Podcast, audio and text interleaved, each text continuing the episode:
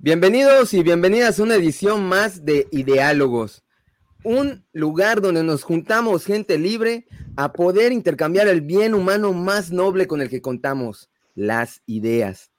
Definitivamente sabemos que no somos dueños de la verdad, pero tratamos de hacer una inteligencia colectiva y así, de alguna manera, poder alumbrarnos en el camino para poder entender un poco esas ideas y esos temas complejos. Síganos en nuestras redes sociales, YouTube, Facebook, Instagram, TikToks. Nos podrán encontrar como ideálogos con acento en la A. Y bueno, me parece que eh, solo en YouTube están con acento en la A y en los otros no. Nos pueden igual seguir fuera de línea, nos pueden descargar como en Apple Podcast y en Spotify. Le doy la bienvenida a mis amigos, a Alan Castillo, a Gustavo Herrera, que nos acompañan siempre. Y el día de hoy Heriberto Villegas tiene un tema ya personal y no nos va a acompañar, pero desde acá le mandamos un saludote.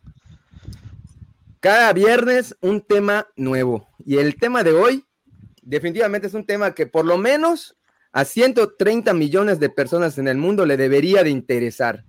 Y es el demonio de los mexicanos.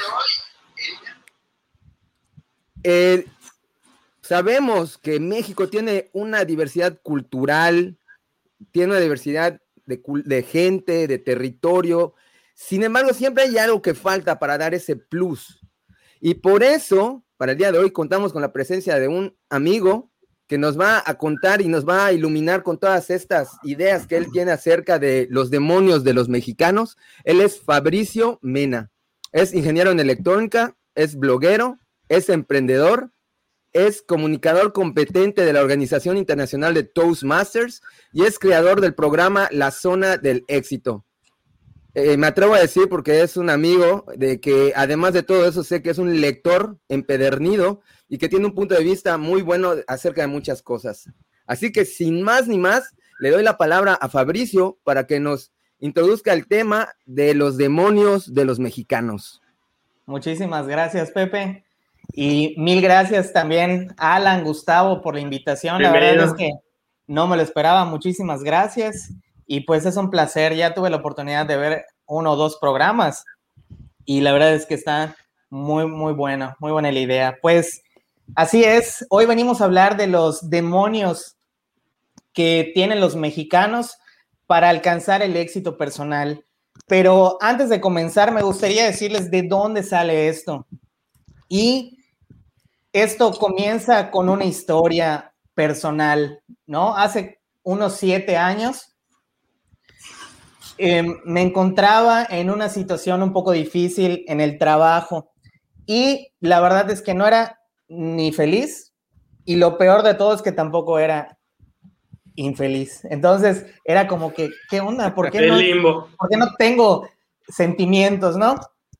Entonces todo esto viene a, raíz de que yo tenía, sentía que tenía muchas cuentas pendientes con el pasado, con cosas que quería hacer, con cosas que yo había pensado de niño. La verdad es que de niño fui muy soñador y llegué a pensar a hacer cosas como ser veterinario, arquitecto, quería ser eh, domador de perros, este, hasta quería ser un Power Ranger de color verde, me encantaba. Y también, entre esas cosas, quería ser cantante o una persona famosa. Y yo me imaginaba. Cantante, Exactamente, pero para allá vamos. Entonces, em, sí, esta, esta situación de sentirme como no tan, no tan feliz con la situación me trajo problemas de ansiedad, tenía también TOC, llegué a desarrollar trastorno obsesivo compulsivo y em, pues así, así me la pasé, ¿no? Y uno de esos sueños que se arraigaron más en la mente fue la de, la de ser cantante, como bien dice Pepe. Y hace poco más de, ¿qué será? 15 años, en el 2006, em, fui a un, a un pequeño concierto y vi a unas personas cantar y dije, no manches, yo puedo hacer eso, yo quiero hacer eso. Entonces, fue un sentimiento tan, tan, tan, tan grande que yo dije, no lo tengo que hacer, pero había dos problemas. Uno, mis papás no me iban a dejar y dos, no tenía esa confianza para, para, para realizarlo. A final de cuentas, lo pude hacer, fueron como tres años y medio. Mis papás no se enteraron hasta que me tuvieron la oportunidad de verme en un canal local aquí en Mérida. Y eh, regresamos al 2014 con esta infelicidad. O sea, dejé, dejé arrumbado los sueños y me sentía perdido, me sentía estancado, no sabía para dónde ir. Y creo que esa era, e, esa era la razón de la, de la, ni de la felicidad y de la infelicidad.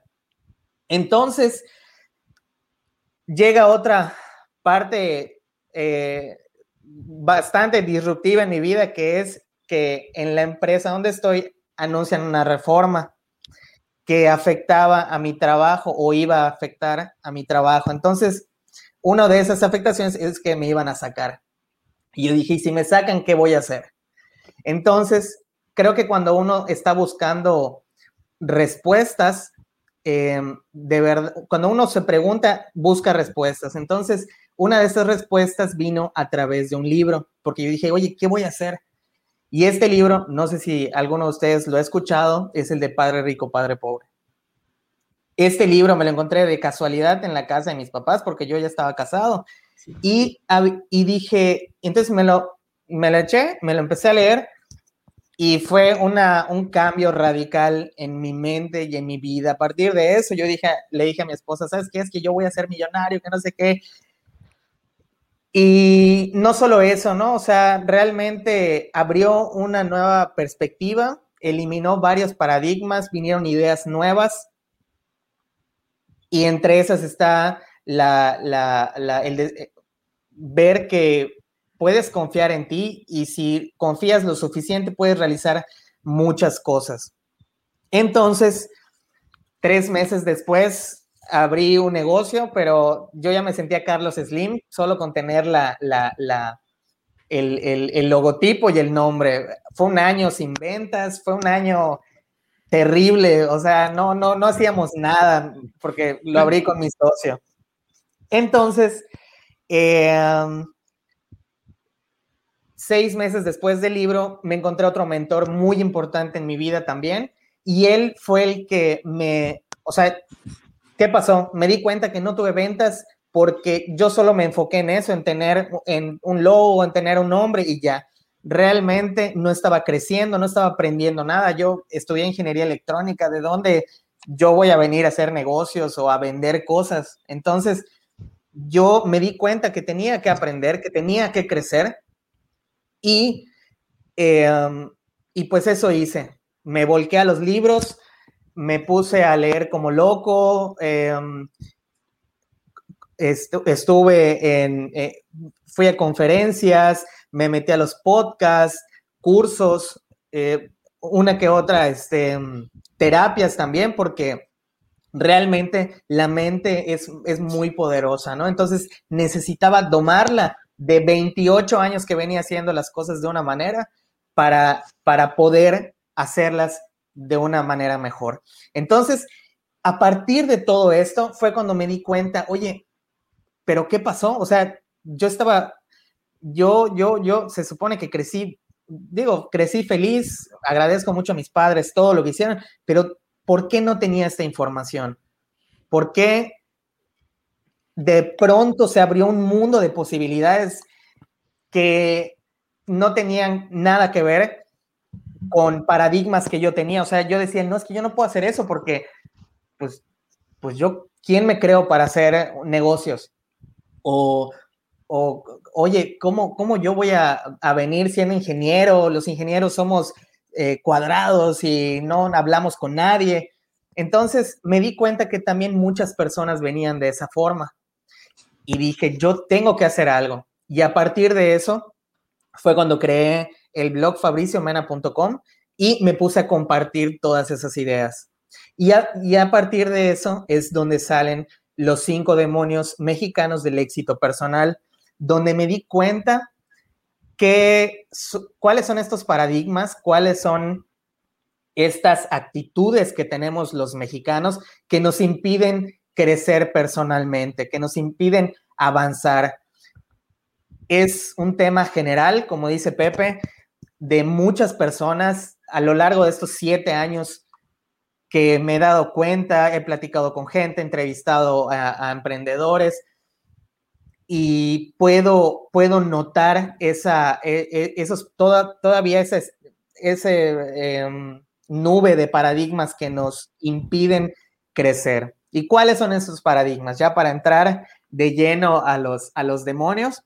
Vamos a cazar demonios.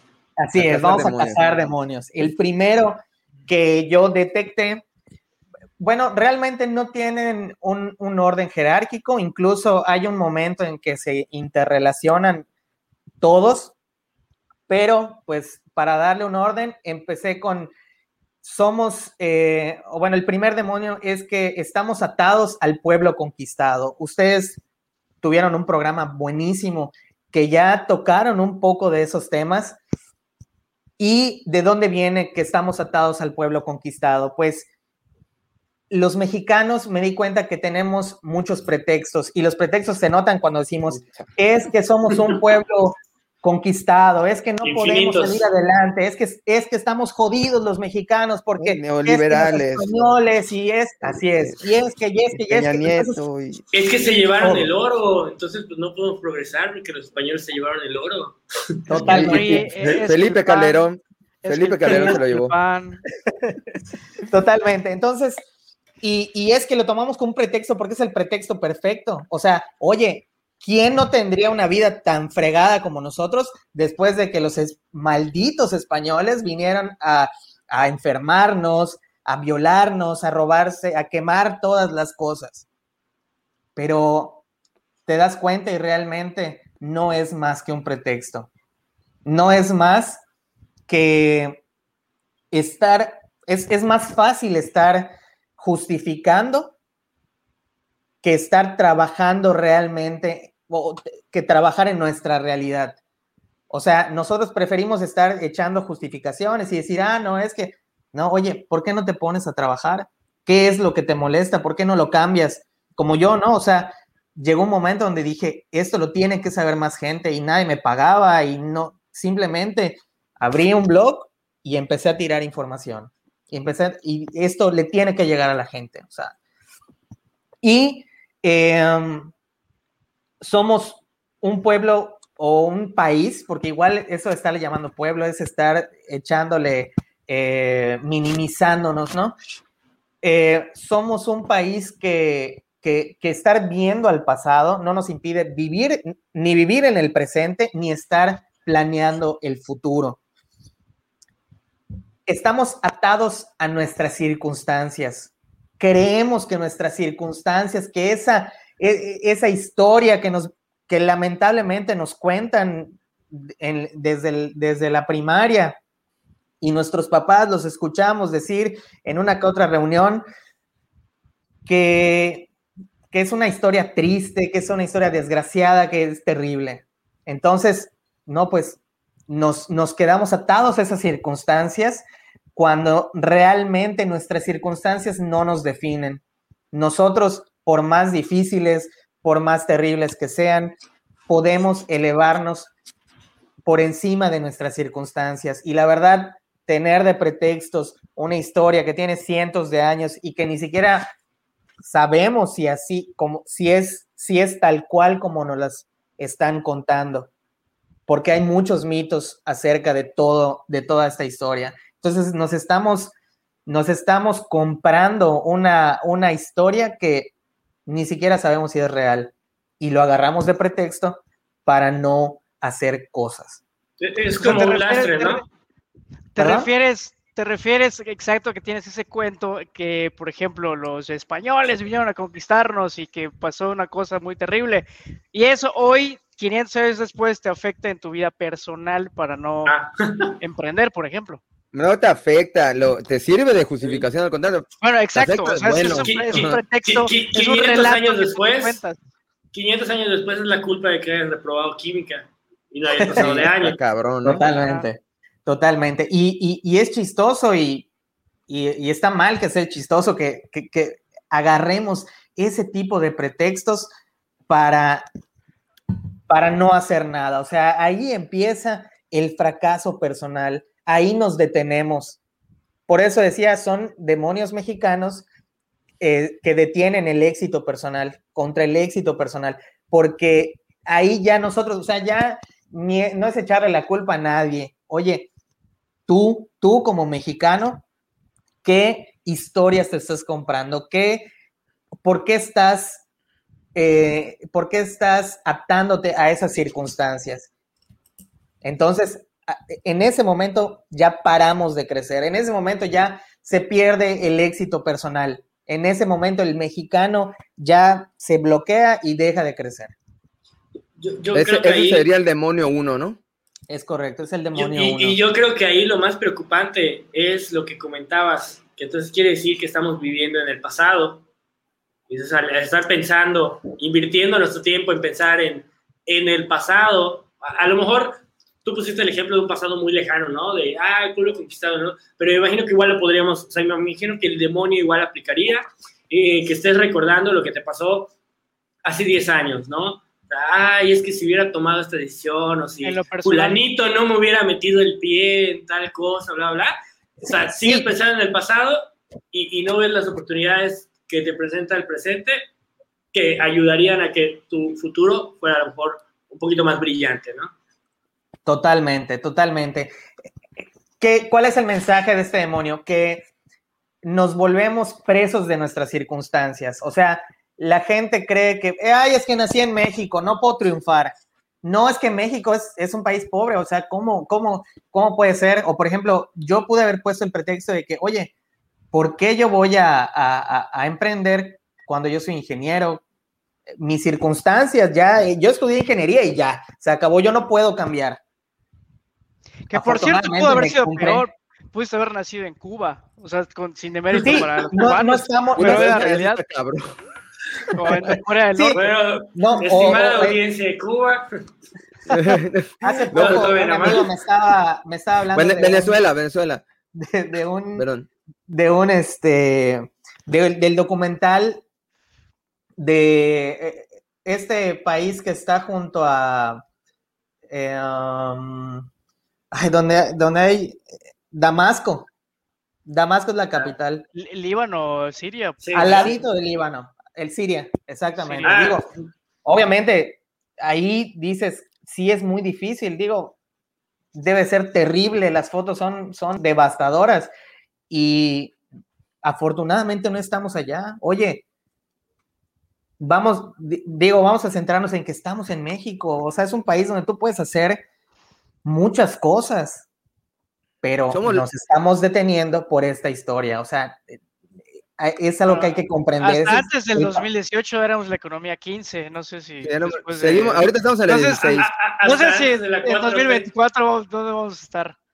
Eh, Siria, Siria, estábamos hablando de Siria. Exactamente, Siria.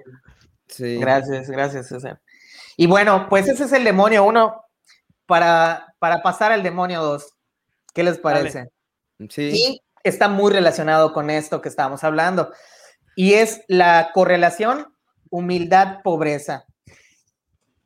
El mexicano em, promedio piensa que ser pobre es una virtud, porque quiere decir que si es pobre, pues es humilde. El pueblo sabe, bueno. Así es. Y es bueno, es moral. Y, además la pobreza te, te, asegura un espacio en el cielo. Seguro. O sea, tú ya tienes tu, porque igual que... Tienes el alma limpia. Es el cuento de la, pues, de la iglesia. Exactamente, es el cuento de la iglesia, ¿no? Dicen por allá que es más fácil que pase el camello por el ojo de, una, de un alfiler que, que llegue un rico al cielo, ¿no? Entonces, todas estas mentalidades nos las vamos comprando. Y esta correlación humildad-pobreza precisamente en el mexicano es un demonio que lo tenemos muy, muy arraigado. Em, obviamente cuando tú tienes un pensamiento donde ser pobre es malo, pues es muy difícil que tú te pongas a saber cómo es ser rico, ¿no? O cómo tener dinero.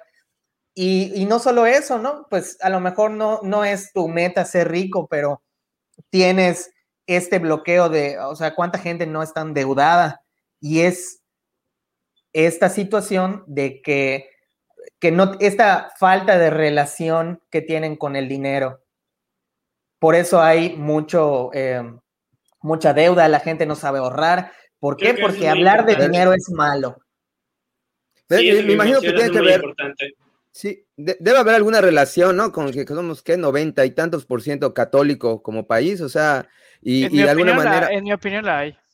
Sí, y, definitivamente a lo que dijiste del reino de los cielos, y además de que pues vivimos como que sufrir está bien, creo que la, casi casi se puede decir que el eslogan de, de, la. Bueno, es que es parte de este cuento de que estamos en un valle de lágrimas. Así es. No, y no solo eso, hay otra cosa súper importante. ¿Qué es lo que pasa? Que ¿dónde se aprenden las primeras cosas? En casa. Entonces, no es, ¿qué, qué, qué le podemos aprender de nuestro, a nuestros padres sobre el dinero, sobre el manejo, sobre la generación, el ahorro de dinero? Cuando tus padres te dicen, oye, ve a la escuela y consigue eh, y saca buenas calificaciones. Eso es lo único que aprendemos. En casa no sabemos, no, no, no es el, primer lugar donde aprendemos sobre el dinero. De hecho, en muchos casos es un tema tabú, de hecho. Es un tema, tabú. No, no, decir cuánto ganas, no decir cuánto debes, no, decir que compraste algo porque lo van a tomar a mal los demás. O sea, es como que es, es malo. En tu subconsciente es malo. Exactamente. Entonces tenemos este espacio donde no aprendemos nada y luego nos vamos a la escuela, donde en la escuela solo aprendemos cuestiones académicas, cuestiones técnicas, pero no, eh, las habilidades eh, que necesitamos para alguna carrera o algo así, pero nunca aprendemos sobre manejar el dinero, sobre cuestiones económicas. Entonces, ni en la casa, ni en la escuela, entonces hay este, este, este es un demonio que ataca a muchísimos mexicanos. No sabemos del dinero y eso, como les digo, no, no es para que ser ricos ni no sé qué, que eso es muy válido, pero sí para ahorrar. Oye, hay gente que dicen, este libro de Robert Kiyosaki, de Padre Rico, dice, la gente no es que no tenga dinero, lo que pasa es que no lo sabe utilizar. O sea, y la verdad, sí es cierto, hay gente que gana menos, pero como dice nuestro expresidente, ex candidato a presidente, que, está muy de moda ahorita, ¿no? Que se lo gastan en ah, O sea, es realmente, y, no solo eso, ¿no? O sea, es en dónde enfocas esa, ese dinero. Y tenemos, tenemos muchos paradigmas sobre el dinero y eso es algo que también detiene el éxito personal. No se trata de México, no, se trata de uno mismo. Entonces, de por sí estamos rodeados de esta, de, esta carencia de información o... Negación al dinero. exactamente, no, no, nos, no nos desenvolvemos en, grupos donde el dinero sea importante. Se ve, se ve como algo pecaminoso el dinero hasta cierto punto. No, lo, no te vayas muy lejos, no es, no se ha tomado en cuenta como una, como algo que se debe enseñar en la escuela, no te enseñan finanzas en la escuela. Bueno, eso yo creo que en todos lados. Pero yo creo que es algo malísimo. Es un tema cultural. Incluso en ocasiones hay, hay, hay, gente que como que le... Bueno, ahorita está la frase de moda de sin, miedo al éxito. Pero hay gente que parece que sí le tiene como cierto miedo al éxito. Porque, Vibra alto. Le, le, presentas, o al menos a mí me llegó a, suceder, ¿no? De que les presentabas una estrategia eh, de, de, marketing con una estrategia de eventos y dices, güey, o sea, con esto vas a... Bueno, el reciente, el reciente, el reciente debate entre Muñoz y Rosarín, ahí yo creo que ahí pone el... De, ah, eso vamos a dejarlo para, el ratito, ¿no? Al final, yo creo que el ratito. pero, pero eh, eh, hay gente que de plano te dice, no, pues es que no quiero vender más porque si vendo más, no voy a poder solo, voy a necesitar empleados. Y así que, güey, pues está bien, ¿no? o, o no quiero ganar más dinero porque voy a pagar más impuestos. Sí. Güey, estás ganando más dinero. Fabricio, ¿cuál sería la consecuencia de tener ese segundo demonio, en, tu opinión? Eh, incrustado pues en, la, cabeza. De una, una, persona que está peleada con el dinero, pues ni si, uno no va a tener la oportunidad de saber manejarlo. Aunque tenga un empleo, no va a saber que, ah, que, que esa persona va a creer que gastar endeudarse va a ser una situación sana, ¿no? Y tampoco va a tener la oportunidad de que si se le presenta la, oportunidad de emprender un negocio, pues tampoco lo va a hacer porque eso implica inversión. O sea, a la gente le dices, oye, em, hasta para aprender, o sea, para, para que tú digas, oye, yo quiero crecer, tengo que aprender cosas. Y te dicen, oye, tómate un curso de 5 mil pesos. Oye, no, no, yo no gasto mis cosas en, en eso, ¿no? Claro, el hecho de que sea una virtud, es una inversión. El, el, hecho de que sea una virtud, la humildad o la pobreza, pues te hace pues quedarte en tu situación. Totalmente. Totalmente. o sea, creo que se, se, da el efecto de los cangrejitos, ¿no? De los cangrejitos cubanos, el cubo. Perdón otra vez mencionando a Cuba, pero así eh, eh, son cubanos los de puta, pero sí, ¿no? De que cuando un cangrejito quiere salir, lo jalan hacia abajo los demás cangrejitos. Eh, en Cuba. Ese es el siguiente demonio. Ese sí, bueno, pero yo creo que eh, se da como consecuencia, ¿no? Porque cuando tú quieres empezar a, a moverte hacia el dinero, como que el, todo, el mismo ambiente que te rodea que dice, no, no, no, no, no, no, no, el dinero es una cochinada, como que tú, la misma sociedad te jala hacia abajo, ¿no? Porque dices, puta, te empiezas a separar de tus cuates, a lo mejor te dejan de hablar, yo creo, ¿no? Así es, así es. Entonces, em, ser una persona exitosa financieramente no, no va a ser posible hasta que tú no aprendas a, a hablar de dinero, a que sea algo natural en tu vida, en, con las personas que te relacionas y te rodean. Ok. ¿Y cuál sería el siguiente demonio, Fabricio? Bueno, pues eh, para recapitular un poco, ¿no? O sea, el primer demonio, somos un, o creemos que estamos atados al pueblo conquistado y la correlación humildad-pobreza. El tercer demonio que nos ataca a los mexicanos es que los multiplicadores de enemigos. ¿ok? Los multiplicadores de enemigos. No sé si alguna vez han escuchado que eh, uno, uno o dos comentarios de repudio hacia el presidente, por ejemplo. Uno, dos, puta, yo le un chingo. o, que hay un disgusto generalizado, oye, o que hay un disgusto generalizado contra algunos políticos, sin importar del partido, ni, la, ni el sexenio, ni el periodo. No sé si lo han escuchado. Sí, eh, pues sí, definitivamente. Sí, ok, bueno, esto sucede porque estas personas hacen transacciones o interacciones humanas basadas en el ganar, perder. Eh, ganar, perder significa yo consigo lo que quiero mientras tú pierdes lo que quieres. ¿Ok? Entonces, esto, ¿dónde se ve reflejado, por ejemplo? Pues en que los, ¿por qué los políticos, o por, el sueldo de los políticos es muy alto y realmente son servidores públicos y hay otros, otros em, empleos que quizás son más importantes y no ganan tanto, ¿no? Eso se ve en las empresas de, en las empresas federales que ganan muy poca las personas a comparación de los políticos. O, por ejemplo, cuando los políticos mandan a hacer una, una em, un proyecto, una obra, un proyecto, y hacen lo más bajo de calidad mientras ellos están llenando el bolsillo. Y luego ese proyecto a los dos años ya no sirve o está echado a, a perder o está la calle fregada entonces, estas interacciones humanas, ganar, perder, no son buenas.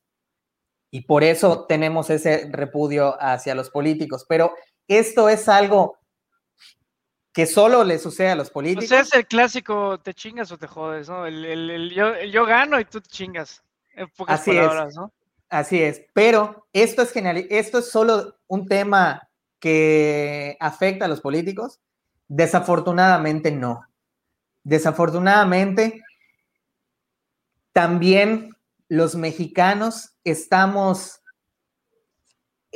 educados de esta manera. Se pudiera decir que desde que somos pequeños nos empiezan a inculcar nuestros padres de que, oye, tienes que ganarle a él o entre hermanos cuando hay favoritismos. Y eh, entonces uno va, va, va, va interiorizando que, oye, no, pues yo tengo que ganar aunque el otro pierda. Entonces, Em, esto, este... Pero ¿cómo diferenciar eso de la sana competencia o cuál sería la, línea, en tu opinión? Eh, el, el, buen camino. De, yo gano, pero tú tal vez no, o sea, ambos ganamos o yo gano y tú, tú te chingas.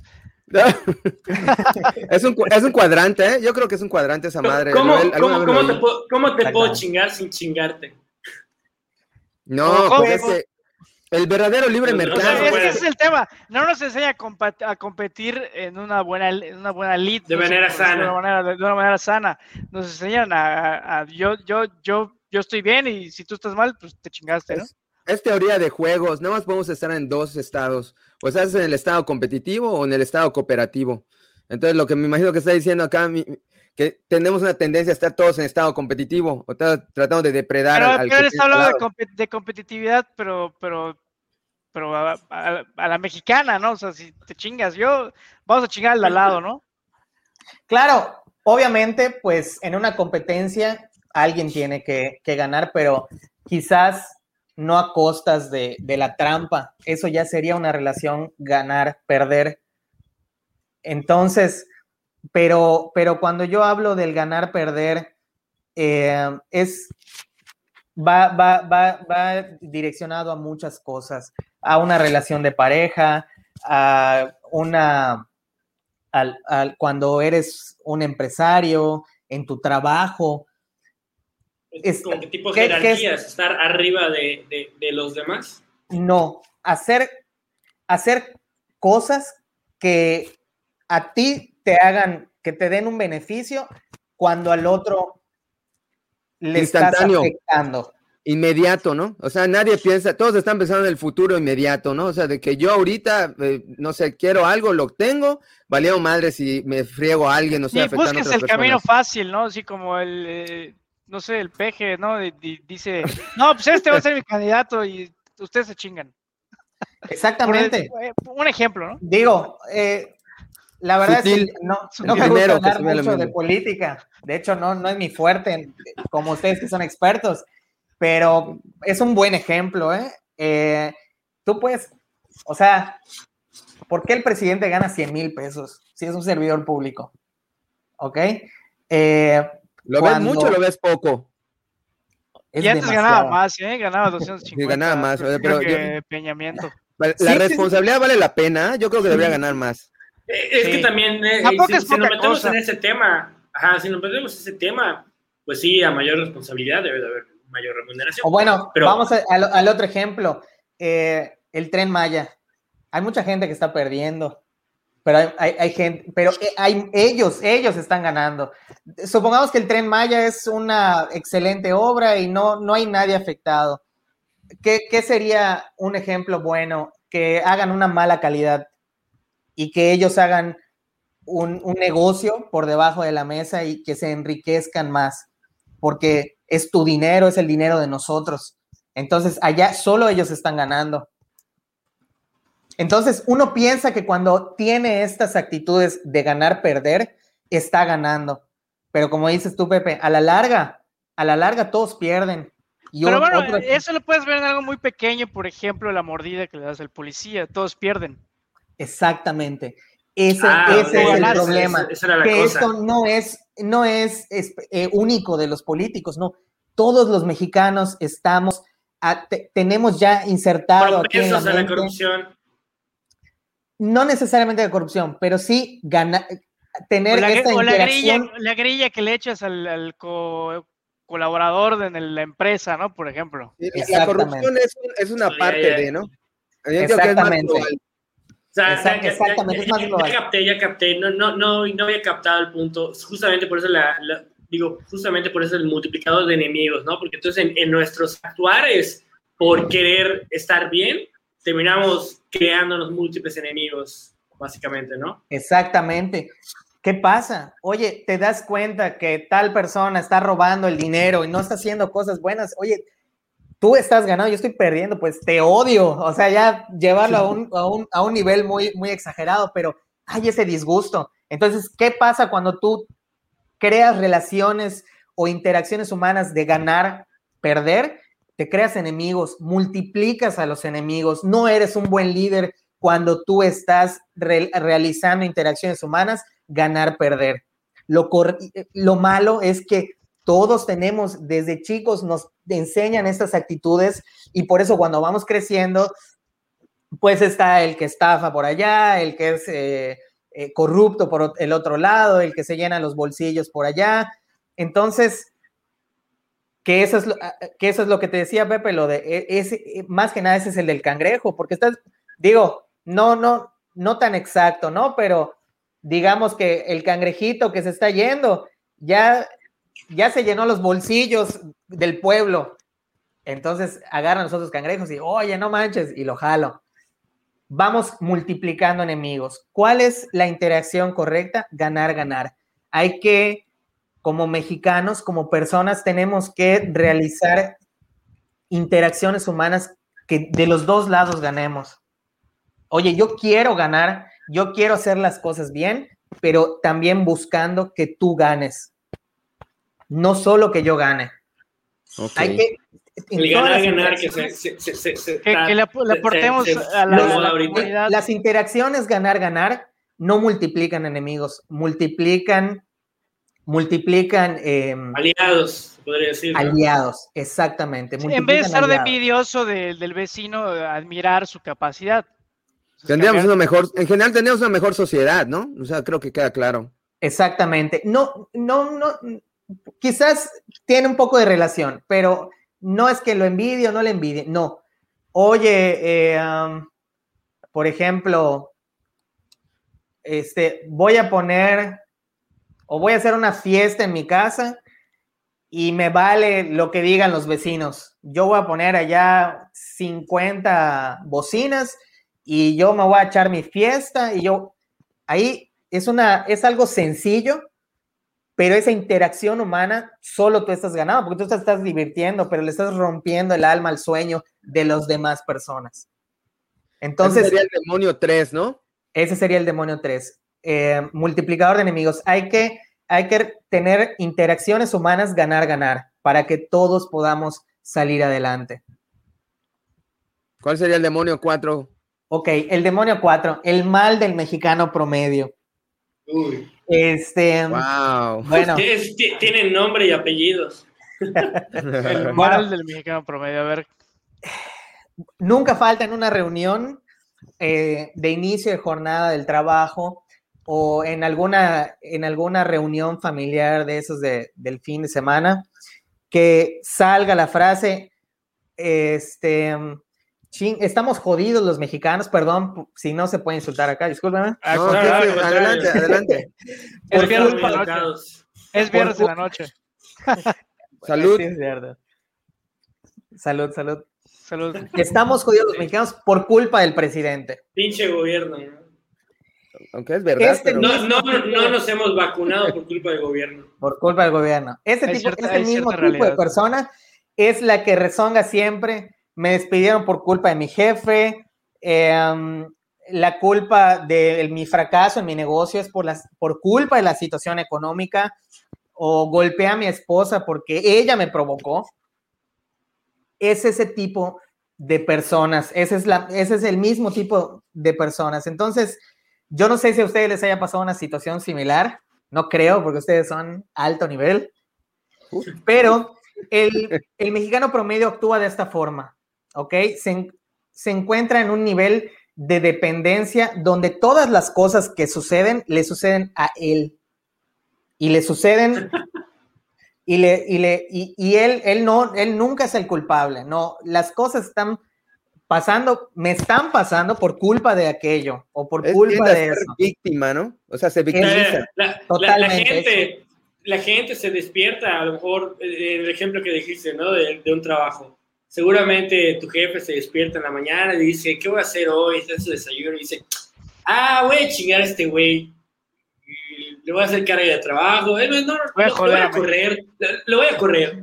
Ah, dale, de hecho, ¿quién decía eso? Peña Nieto, ¿no? decía, Nadie, se, nadie, se, levanta por las mañanas diciendo, ¿cómo voy a joder a ah, México? Ah, Peña Nieto, ¿no? voy a joder a México. Pero hay tres horas diarias por hacer eso. Eh, eh, esa, esa, esa, frase es, lo, lo ejemplifica, creo que muy bien, ¿no? Así es. Y, salió, y salió el ejemplo viviente en el siguiente sexenio. Y, desgraciadamente sí existe, ¿no? sí, se hizo realidad. Bueno, el mexicano promedio hace evidente todo esto cuando solo se queja de lo que no le da el gobierno, del apoyo que no recibe el ayuntamiento y de las cosas que no le facilitan. Que no recibió la beca Nini. no le facilitan sus gobernantes. Y lo único que este demonio provoca es, es desenfocarse de que la responsabilidad total de él la tiene él mismo. O sea, el mexicano promedio es el que, el que cree que todo se le tiene que dar fácil, rápido. Oye, es que, ¿por qué no me dieron? Y también él, el, mexicano promedio, si es, como decía Gustavo, el que se fija, oye, ¿por qué mi vecino tiene más y yo no? ¿O por qué a esa persona le tocó más de eso y a mí no? Entonces, vamos desligándonos de la responsabilidad que tenemos de dirigir nuestra propia vida, de tomar nuestras propias decisiones, de, de decidir a dónde queremos ir, que es lo que comentábamos con Alan antes de que comience el live, de, de, las, de la responsabilidad que tienen las personas de vivir su, de, de, decidir las cosas que quieren sin importar las circunstancias, de verdad. Quizás yo lo puedo decir desde, desde un pedestal un poco más cómodo, pero hay casos de éxito. De hecho, acá este libro que me está sosteniendo el, el, el, la computadora, no sé si lo, conozcan, es el doctor Alfredo Quiñones Hinojosa, es el mejor neurocirujano del mundo, es el mejor neurocirujano del mundo, él trabaja en Estados Unidos y él fue de mojado a, a Estados Unidos, venía de una familia pobre, venía de una familia donde no había oportunidades de estudios, él se fue de mojado a, Estados Unidos y Acá hay una plantación de tomates porque él eh, cosechaba tomates, cosechaban todas las, legumbres que se dan allá en Estados Unidos y al final, eh, gracias a que él decidió que podía, que, tenía el control de su vida, se convirtió en el, en el mejor neurocirujano del mundo. Entonces, ven acá, yo tengo una pregunta con respecto a ese libro. O sea, bueno, perdón, pero el, la historia de vida hace creer, por lo menos que entrevé allá en líneas, de que se tuvo que ir de México para poder sobresalir. Eh, ese, iba a comentar, un poquito porque se trata de, es interesante la, porque la mentalidad de las personas migrantes que, que migran a los Estados Unidos o cualquier lado, pues es una mentalidad diferente que pienso yo. que salir. Eh, eh, pero no solo del tengo que salir, sino que ya salió, entonces ya está tomando esa responsabilidad individual de la que habla Fabricio. Y, estando ahí, pues ya a lo mejor va a tener más éxito, pero justo ese, ese cambio de mentalidad. Desde luego, aparte de toda la situación y circunstancias que rodean todo el tema. Les aseguro que hay mucha gente, o no, no sé datos, pero les aseguro que hay gente pobre en Estados Unidos o gente que no ha triunfado como, como la, en la, de la misma magnitud. No ha alcanzado el sueño americano. Así es, en su propio país y sin saber el idioma, perdón, y sabiendo el idioma. O sea, no es una cuestión de dónde nazcas. volvemos a las circunstancias del, del demonio uno.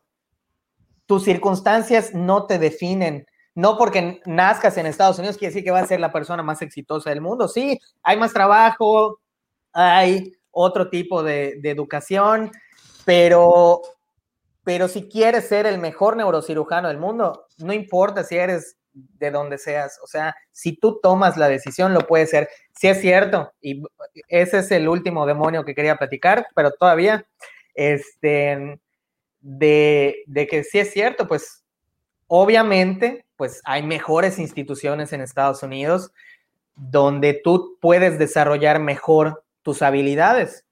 Eso es, es, cierto. Pero a final de cuentas, esto es un efecto magnético a, nivel, eh, a un nivel que no, no podemos ver, ¿no? Que es que uno, uno va, uno va, eh, se, uno atrae a las cosas o se va, se va acercando a las cosas que le interesa. Obviamente, si quieres. Es como lo de la ley de, la atracción. La famosa ley de la atracción, ¿no? Ah, más o menos, más o menos. No va por allá. De eso, pero... No, no, no, no.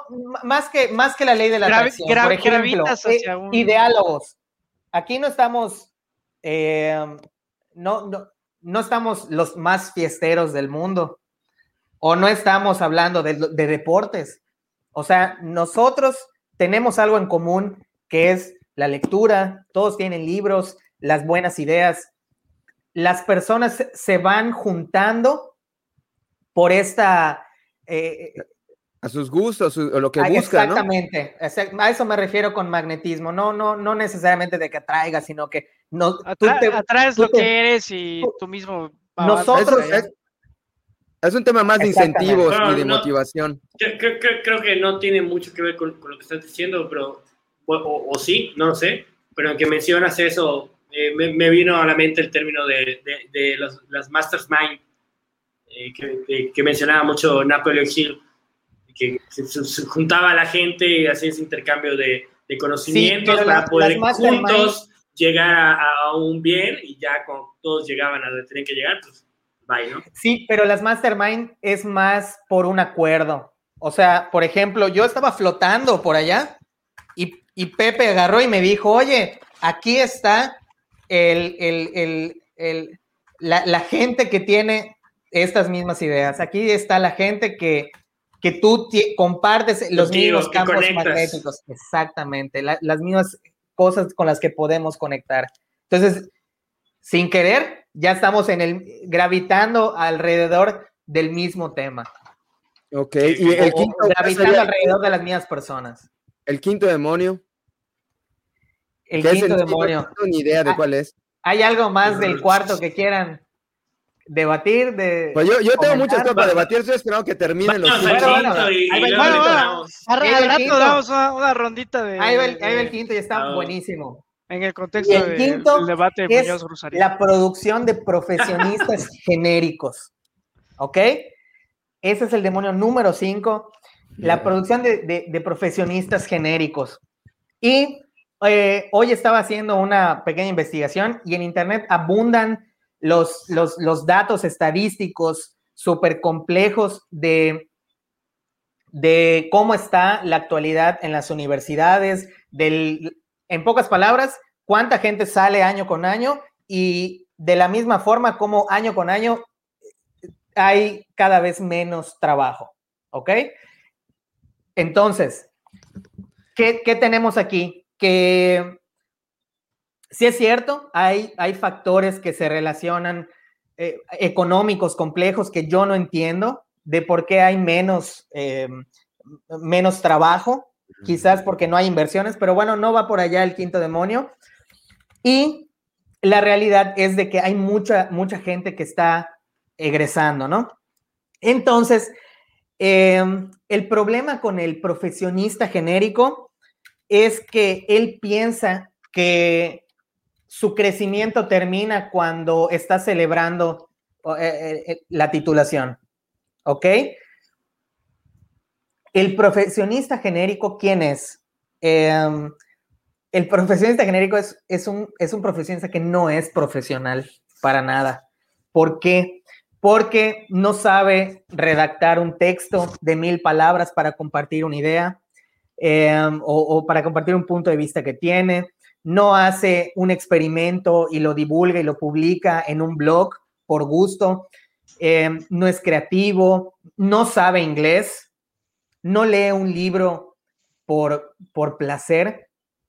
Em, al no saber inglés, se está privando de las mejores ideas que se están generando en tiempo real a nivel global. Porque estudió solamente para recibir un cheque. Por sí, es más, no, pero es el título. Te voy a decir, ¿Qué, te voy a decir, ¿qué ejemplo podría ser ese? Te voy a decir qué estudió el, el, profesionista genérico. El profesionista genérico estudió letras porque no le gustaban las matemáticas ni los números. Te, te, van a... ah, calmado, calmado. Estudió abogado. Y el, y, el, y el, otro y, el otro es el que estudió matemáticas porque las letras no se le dan. Entonces, tenemos aquí un, problema que ya ni siquiera tiene que ver con las universidades. Sí tiene un poco que ver porque hay eh, por ejemplo, en mi experiencia... Problema de pasión, ¿no? De cada persona. Pues hay... O sea, creo que... el, creo que desde el momento... Creo que, perdón, perdón, pero no, sé, dame tu opinión. Creo que desde el momento que elijas una carrera eh, por estar eliminando lo que no te gusta, quiere decir que entonces no tenías una pasión, porque literal elegiste porque fue como que la menos peor de las opciones. La menos peor. No fue que tú dijiste, no solo yo quiero esto. Y no, solo eso. hay gente que elige con la aspiración de tener un empleo y ya está. Sí, ah, sí, definitivamente. es más, con tener lana para vivir. Ahora, ¿qué pasa? ¿Qué pasa con el que, con el que va el que se va por el empleo? No siempre lo va a conseguir. Entonces, pero si fuera un profesionista mejor preparado, el que sabe inglés, o sea, ni siquiera te vayas por, por, por cuestiones así exageradas. Hay, ¿Cuánta gente no, no se está preocupando? El otro día estaba viendo una, una, una estadística que solo el 2%, digo, eso es nacional, pero solo el 2% habla una segunda lengua. Entonces, o un segundo idioma. Entonces, este, es, es un problema de que de que él cree que, ah, bueno, ya estudié, ya está. No hay que seguirse preparando, hay, hay, que sobresalir. Es más, si quieres tu trabajo, no importa, está bien, pero tienes que sobresalir. Y si no eres una persona que se está preocupando por, por tener ideas, por generar, por saber escribir, oye, en, en el trabajo, eh, donde estoy, los ingenieros no saben, no, no, no pueden, no saben poner acentos, no hay comas, que no es algo que yo también nací sabiéndolo, o sea, fue de las cosas que me di cuenta que carecía y que yo te, sabía que tenía que mejorar. O sea, yo abrí un blog, yo no iba a poder poner la que una K y una y una y una comita. O sea, hay que saber escribir y así es como tú te, te, haces diferente de las demás personas. Hay muchos casos de éxito. Hay, el otro día no lo encontré porque lo publiqué en un, en un Instagram que ya me, que, me hackearon y me, y me bloquearon. sí, este, es un, es un científico, es un chavo que le encanta hacer experimentos y lo sube a su blog, a su blog gratuito de blogspot.com y agarró Google, lo vio, le interesó, oye, vente para acá y aporta a esta, a esta idea, creo que fue para los, los lentes de Google. o sea, él ni siquiera estaba buscando entrar allá, pero, agar, pero los de Google agarran, oye, esta, este no es un profesionista genérico, o sea, qué padre que alguien... Ah, el de Oculus Rift, ¿no es el de Oculus Rift? No recuerdo, no recuerdo, te la debo, Pepe, porque no lo encontré, no lo encontré, este, lo estuve buscando y no lo encontré. Y pues esta, este es el problema que yo veo con, con el profesionista que no es profesional, no se está preocupando por dar un poco más, simplemente se va. No tiene una aspiración, de, de, superarse a sí mismo, simplemente. de hecho, o sea, es un poco el conformismo no, no que se supere a sí mismo. O sea, es que si quieres lograr algo, ahorita ya ve cuántos tienes que invertirle hay, tiempo. te tienes que diferenciar. Creo que esa es la palabra. Te tienes, ok, quiero, quiero el trabajo, pero ¿qué tienes para ofrecer? ¿Solo tu carrera? Oye, es que ahorita ya, el otro, mira, es, ¿Hay alguien de la Mayab por acá? Porque voy a decir algo ahí un poco. No, no, no. No, no, nadie, nadie sabe nada. De acá no sale. Nadie lo va a ver. Nadie lo va a ver, no te preocupes. un artículo de, de alguien que, que, estaba poniendo que para que tienes que estudiar una maestría y un doctorado y que no, eso no es diferenciarte. Te estaba proponiendo, sí, crecer, pero no te decía, oye, pero ¿qué más? ¿Qué, qué puedo hacer para tener esa diferencia? Y, y, y, yo lo que encontré son cuestiones tan básicas como, como saber inglés y exponerse a ideas a, libros, a todo lo que está pasando. Ahorita Bill Gates eh, acaba, de, acaba de, publicar un libro sobre el, eh, los, los desastres mucho peores que pudieran haber, peores que el coronavirus, por el cambio climático. Entonces, hay que aprender de eso. O sea, Bill Gates está en el futuro. Hoy más que, nunca, hoy más que nunca, un título no representa lo que sabes. Hoy, hoy hay una desvinculación entre lo que puedes saber y lo que te puede decir un papelito de que sabes. Tanto porque hay una complicidad entre los gobiernos que le bajan el nivel a la educación porque el, gobierno, el incentivo del gobierno es que se titule más gente. Y eso Para lo digo ellos todos son números. Entras a ¿Eh? INEGI y ¿Crees es universidad, número, número, no, no hay calidad, no, números, Eh, eso, números, eso es en la, eh, eso es en la educación, pri- eh, perdón, pública. Y en la privada, el incentivo es que el papá sienta que está invirtiendo bien su dinero. O sea, si tú lo llevas a una escuela y le dan una madriza que se saca tres en un examen del 1 al, al 10, dices, no manches, no lo traje para que lo truenen. Entonces, eh, y eso lo digo responsablemente. Y, y eso porque, que no sé si, si puede tronar, porque ya no sé si se puede. Sí, es que ahorita además con nuestro amado presidente, ya con calentar banca ya pasas. Entonces, es- eso es ya- si en algún momento de la historia había una des- desvinculación entre el papelito y lo que de verdad sabes, es ahorita. Porque un niño que esté dispuesto a aprender y que le sepa mover el internet, se puede inscribir un curso, puede aprender Scratch. Con Scratch es jugar, prácticamente es arrastrar cajitas, pero lo que representa Scratch son algoritmos de programación. Empiezas ahora sí que a correr la rata. Y desde allá nada más es a poner código en lugar de cajitas y ya se puede volver un programador muy exitoso sin haber ido a ninguna escuela. O sea, yo creo que definitivamente ese, eh, eh, hoy más que nunca, eh, es una tontería que yo lo sé, ¿no? O sea, así somos nosotros y, y en general hablo de la cultura porque me incluyo, tendré algunas cosas que no soy y otras en las que sí soy, pero sí, definitivamente deberíamos de, de mejorar, de buscar en qué podemos mejorar, Oye. ¿no? Yo creo que está claro. Oye, Fabricio, yo tengo una duda. Eh, por ejemplo, entiendo, o, o yo lo que estoy entendiendo, voy a dar mi ejemplo.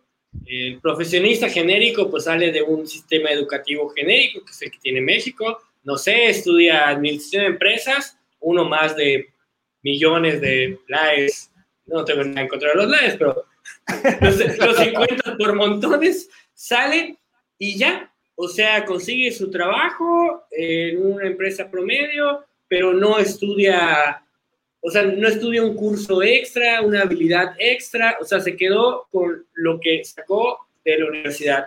Eh, y por el O sea, contrario, as- pues, aspira a jubilarse en el mismo lugar. probablemente, 50 años pero por el contrario, puede haber que salga otro LAE, incluso de su misma generación, pero ese güey a lo mejor empezó a desarrollar, eh, por ejemplo, en el caso de ustedes, ¿no? Que están en Toastmasters, ¿no? Eh, quiso desarrollar eh, habilidades de oratoria, o a lo mejor se empezó en, en cursos seminarios de ventas, o, o X otra habilidad me decía Gustavo hace rato, ¿no? Empezó a acumular habilidades que no necesariamente eran de su carrera, pero como que él tuvo esa visión de decir, esto no es suficiente para diferenciarme, necesito conocer de otras cosas. ¿Tú qué crees que sea el factor? Eh, eh, por ejemplo, en este ejemplo que te estoy poniendo, vamos a imaginar que esas dos personas salieron de, la misma eh, universidad, la misma generación. ¿Qué puede hacer que este se haya quedado a lo mejor en el conformismo de ya tengo mi título, ya me encontré en un lugar, pues ya, como dice Gustavo, aquí hasta que me jubile, y que el otro, por el contrario, haya investigado por su lado, haya estudiado por su lado, se haya cultivado. ¿Qué, qué, qué, qué pasa eso? Tú dices qué es lo que pasa, qué, cuál es la diferencia que causa que uno, uno sea de una manera y el otro de otra, ¿no? Ajá, exactamente, como que qué podría ser, o qué tú piensas que sea. Pues pudieran ser muchas cosas, pero una de las más importantes, volvemos a tocar el tema de, de, de la educación que se da en casa. Si tus papás son los, son, son, la, son unas personas que uno tiene una plaza de maestro y, y la otra, y, y, y, y, su, y su meta en la vida es darte esa plaza para, o sea, que estudies una cosa para darte esa, esa, esa plaza. Heredar la es, plaza. Es, es ahí, heredarla además. Además heredarla. Entonces es ahí donde, donde se, va, se va bloqueando ese crecimiento, donde te vas dando cuenta de las demás oportunidades que hay. Entonces, mira, yo no vengo de una casa así, o sea, yo vengo de la, de la casa del, del, del, papá maestro y de los papás maestros que querían que sus hijos tengan la... Estás la poniendo plaza. tu ejemplo literal personal. Totalmente, o sea, yo lo vine a descubrir por una lectura que, en ese momento descubrí y, y, en este momento, a pesar de que estudié ingeniería electrónica, porque esa es otra cosa, el profesionista genérico cree que de que lo que estudió, ya, ahí se tiene que, quedar. Está encasillado en el papelito. Ya, es que yo soy arquitectura, es que no, toda mi vida tengo que ser arquitecto. Y no, o sea, te puedes desarrollar en miles de cosas y yo en ese momento por, estoy, bueno, desde hace, desde hace casi siete años, viendo otros proyectos, eh, no me comí, o sea, me, me, fui comiendo ideas buenas y, y, empecé a leer mucho y empecé a empaparme de, de, más ideas y, y creo que ahí es donde fue la diferencia. Claro, en este momento no necesariamente es para un trabajo, sino para tus propios proyectos. Igual, y ese LAE dice, oye, es que ya te lees un libro y dices, ¿sabes qué? Ya ni siquiera me interesa ese trabajo que quería. Oye, ya vi que puedo subir a algo más, ¿no? O hay otra empresa en Estados Unidos y, oye, ya sé inglés, ¿por qué no aplico para allá y nos vamos para Estados Unidos? Mejor sueldo, no sé. Ah, pero está, está horrible que pensar que para ser mejor te tengas que ir a otro país, ¿no? O sea, bueno, e, es, horrible. Derrotista. Es muy derrotista, pero lo que a mí me gustaría preguntar, a mí me gustaría traer sobre la mesa, me gustaría saber el punto de vista de los cuatro. ¿Qué tan, qué, eh, qué papel juegan las circunstancias? Porque yo creo que queda claro, yo la verdad, mi, mente funciona medio raro, yo creo, por, me he enterado cuando hablo con otras personas y veo que yo pienso distinto en algunas cosas, ¿no? Yo me, me gusta irme al extremo para poder entender mejor. Yo alguna vez he ido a pueblitos donde hay gente que creo que lo he platicado alguna vez, e, están siete niños, casi en pelotas todos, y hay unos que ya están empezando a plumar y, no manches, no hablan, la doña no habla español. O sea, y tú dices, ¿qué mamada puede pasar para que uno de esos niños, o sea, ¿qué es lo que podría pasar? Uno de esos niños tenga éxito en la vida. O sea, eh, no estoy diciendo que no sea posible, pero sus probabilidades están punto cero, cero, cero, cero, cero, cero. Entonces, yo sí me gustaría saber queda obvio, creo que en la clase media, lo que, el que tiene internet en casa, tiene una o dos computadoras, o sea, los, privilegiados. Es, hueva. ni siquiera privilegiados, clase media. Punto. Ahorita yo creo que muchos tienen, aunque sea una tablet en casa, y, y, y tienen, no sé, dos, dos televisiones, y, pero sí me queda claro que hay un rango en el que no, no es flojera, es, es, creo que entran hacia temas de nutrición, que no se nutrieron bien los niños, el cerebro no se, se desarrolló bien. Entonces, yo, ¿qué, ¿Qué crees que se podría hacer? ¿Cómo podríamos evitar que eso, esas circunstancias no se den en ese país y, de verdad podamos combatir solo lo que los demonios, ¿no? Que hasta ahorita lo que yo entiendo que los demonios es una chingada hueva que traemos de boca madre, que nos encanta justificarnos todo. Pero sí hay, hay, un tema, hay un tema por allá de algunas personas que sí las circunstancias les están afectando. ¿Cómo, ¿Qué creen? Uno, si de verdad eh, hay, hay alguna manera de que esas personas sí pudieran tener una movilidad social, y dos, en el caso que sí lo hubiera, ¿qué se podría hacer? Me gustaría saber el tema de todos, el, punto de vista de todos. No sé, Alan, ¿tú qué piensas al respecto? Vaya, pues sí, es que es muy, es muy, cierto lo que, lo que estás comentando. O sea, yo, yo, yo, soy muy, luego, igual soy muy cambiante, ¿no? En, esa manera de pensar, de que digo, eh, soy ligeramente en contra de ese pensamiento que dice, no, pues es que el que no progresa o el que es pobre es porque es un huevón y porque no quiere, porque las oportunidades están ahí. Eh, pero creo que no, quiero pensar que no lo decimos de una mala, por, por, malas personas, lo decimos a lo mejor por eh, ignorantes o por no tener el contexto completo. ¿A qué me refiero? Justamente por el ejemplo que decías. Nosotros, los cuatro presidentes que estamos aquí y a lo mejor no toda nuestra audiencia, Evidentemente, pues somos personas privilegiadas, ¿no? O sea, estamos ahorita en una casa con internet, viendo, bla, bla, bla, tuvimos educación y todo el rollo, ¿no? A lo mejor no, y tenemos contactos, tenemos amigos, todo el rollo. A lo mejor nosotros, si no progresamos, pues a lo mejor ahí sí entraría, ah, por huevones, porque tenemos los medios, ah, por los demonios, ¿no? Porque en teoría tenemos los medios para hacerlo. Pero el ejemplo que mencionabas eh, tú, Pepe, o sea, no le pidas eso al niño de una comunidad apartada en donde no hay energía eléctrica, en donde ni siquiera pueden hacer sus tres comidas al día. Eh, no le pidas eso a los niños de Siria, como comentaban eh, eh, al principio del programa, ¿no? Que, o sea, viven en, medio de una guerra eterna y pues obviamente no pueden ir a la escuela y todo ese rollo, ¿no? yo creo que sí habría que tener aquí como que cierto, no caer en la generalización de decir que todo el que no progresa es, es, es porque es un huevón y porque no quiere. Sí, hay casos en específico. A mí personalmente me ha sucedido, ¿no? En, eh, todo el tiempo que he estado metido en, área de ventas y todo ese rollo. O sea, me ha sucedido que hay casos que le estás poniendo a la gente en bandeja de plata. Así que, eh, pues, pues, las oportunidades, ¿no? Y, te, te, dicen que no, y, pero te salen con, con pretextos que dices, pues es, es neta, este es tu pretexto. O sea, no estás dispuesta a trabajar una hora más para obtener este resultado o de plano no quieres ganar más dinero porque no quieres pagar más impuestos. O, o sea, así como que cosas muy, muy absurdas, ¿no? Pero yo creo que hay que tener, hay que tener mucho cuidado, y lo digo desde la experiencia que yo he cometido el, el pecado o el error luego de, de ofuscarme y decir, no, pues están jodidos porque quieren. Y dices, no, bueno, no conocemos el contexto completo de la persona. O sea, a lo mejor hay algo más eh, ahí. Y también, eh, opinión personal, bueno, ya me extendí, pero igual me gustaría que, que, me diera su opinión, Fabricio. Eh, realmente el éxito de las personas depende tanto de la mentalidad. O sea, realmente, y, ah, bueno, igual aquí, Gustavo, tú da tu opinión, ¿no? Porque tú estás muy metido en ese rollo. O sea, realmente yo si me meto una reprogramación que digo, no, no, no, o sea, literal voy a hacer un reboot y, y, mañana me levanto a las 5 de la mañana y digo, no, me, voy a comer el mundo y voy a leer libros y voy a salir a tocar puerta en puerta a vender, eh, no sé, pescado, lo que, lo que sea que encuentre, ¿no? Pero para, para, para ganar dinero. ¿Realmente eso es cierto? O, o, realmente es como que la mitad del camino y la otra mitad igual va a depender, pues, el, eh, todos los, los factores que hay alrededor. Ya. Continúa. Ya me, cortaste, ya me cortaste mi pregunta. Ya me cortaste mi pregunta. bueno, yo, yo, quiero. ya no sé qué, quién contesta. No, contesta. Ah, bueno, a ver, tú dices. Sí, contesta las tiempo libre ahorita.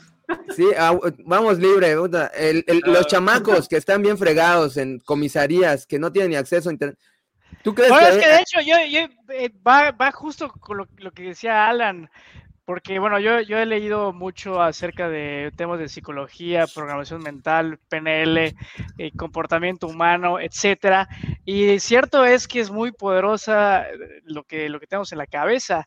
Y por ahí algún mentor o libro decía por allá que tu comportamiento lo es todo, además de que ese comportamiento es consecuencia de tu estado psicológico y no es lo mismo sentirte como un desdichado víctima de la circunstancia a sentirte como, er, como un superhéroe y que puedes ir y romper tus circunstancias. O sea, realmente sí es muy poderoso. Obviamente, siempre estás incrustado en una circunstancia, un contexto concreto y pues por más que imagines que eres un chingón, pues sí hay ciertos contextos que, que, a lo mejor van a chocar con esa, con esa mentalidad. Simplemente es tener justo esa mentalidad positiva, pero no un pensamiento mágico, como decir, como critica, por ejemplo, Rosarín, en el sentido de que piensas que como, como la ley de atracción, que simplemente por imaginar vas a, Venga vas vas a cambiar la situación así. O sea, obviamente requiere acción, requiere trabajo, requiere disciplina, requiere paciencia. Conocimiento. Sí, sí, en definitiva, la parte mental es, es muy potente, en mi opinión. ¿Cómo lo ves, Fabricio? Totalmente, totalmente. Mira, Pepe, este, respondiendo primero a la pregunta de Pepe, ¿sabes cuál era la diferencia del niño ese que está desnudo por allá en el pueblito y, y, y, y yo? Pues no sé, a lo mejor también no. andas desnudo. en el Así es, no hay por ninguna gusto, diferencia. No por necesidad. No hay, ninguna, diferencia porque yo también estaba desnudo, no. Ah. Este, no había diferencia.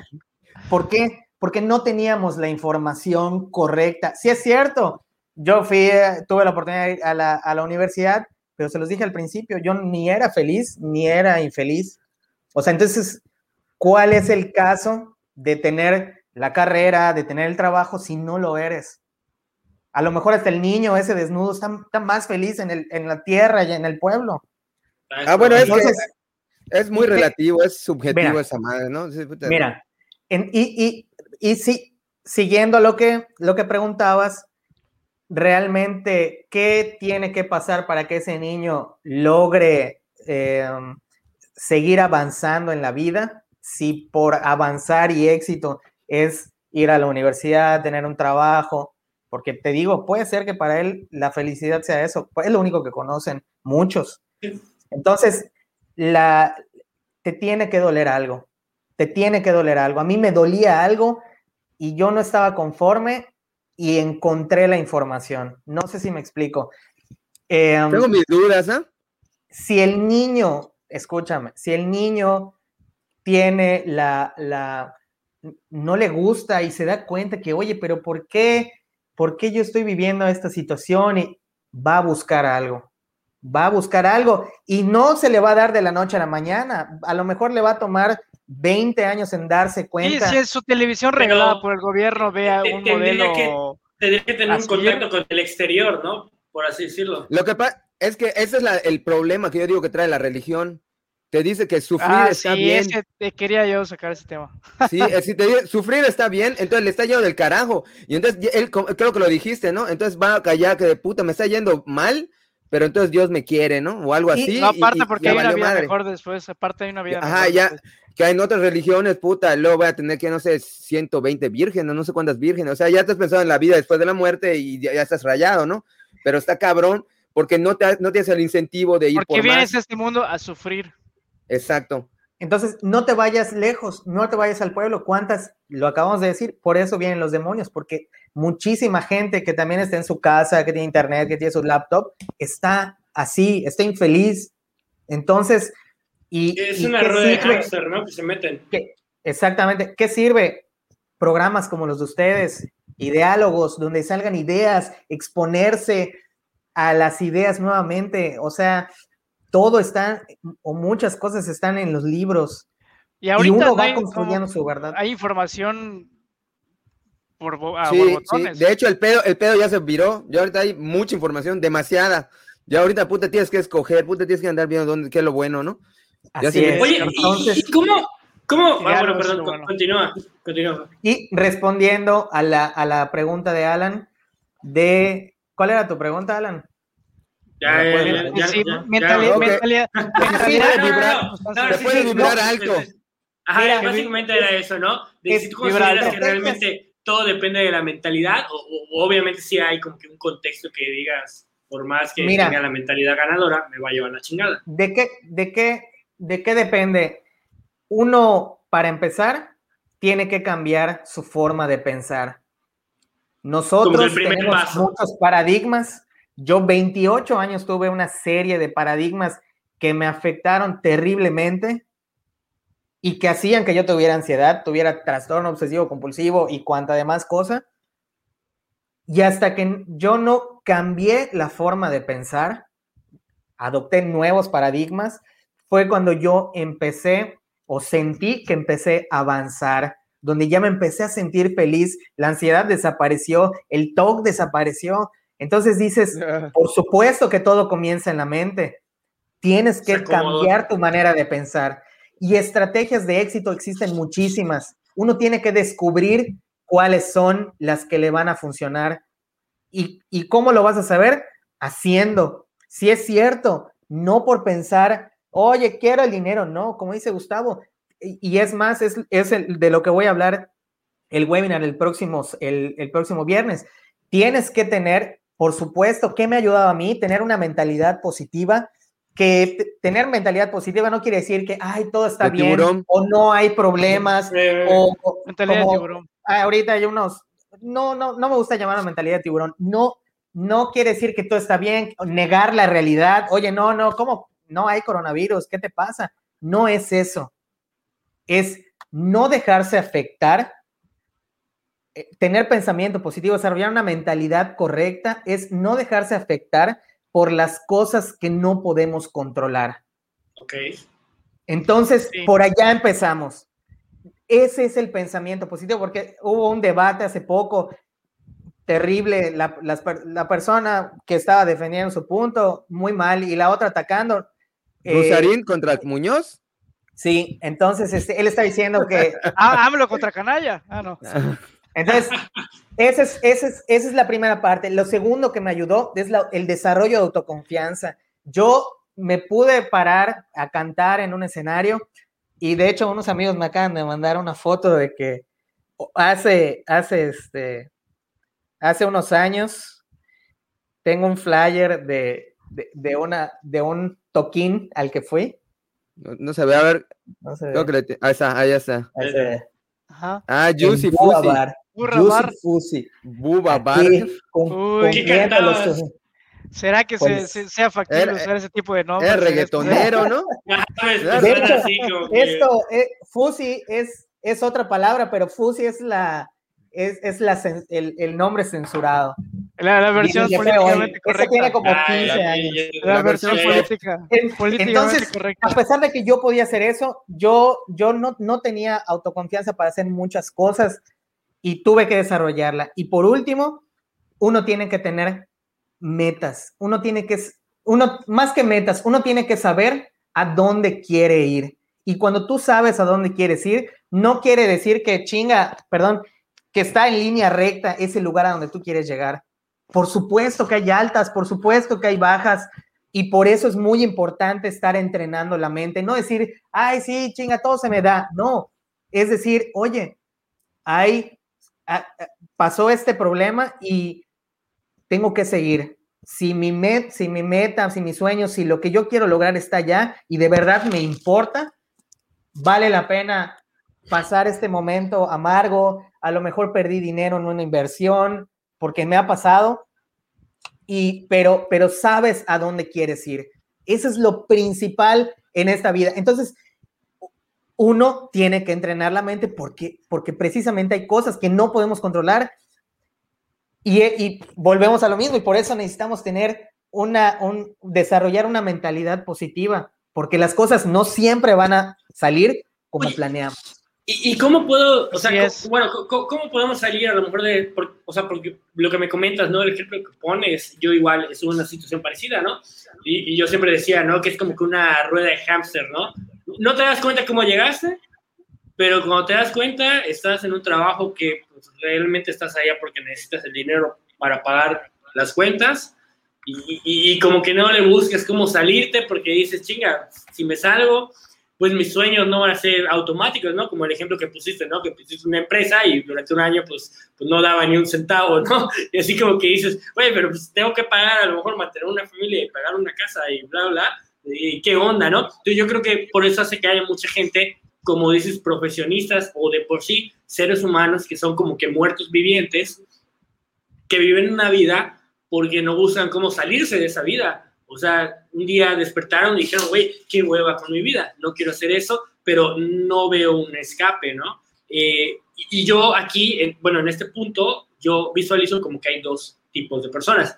Los que sí tienen escape, a lo mejor un poco más fácil, porque a lo mejor tienen algún soporte eh, familiar o, o, qué sé yo, ¿no? Un soporte literal económico, que dicen, pues a la fregada, ¿no? Me voy a tirar y pues no me va a hacer falta eh, tres comidas al día, porque a lo mejor voy alguien de mi familia me lo va a poder eh, apoginar, ¿no? Y no va a hacer falta, techo, ni nada por el estilo.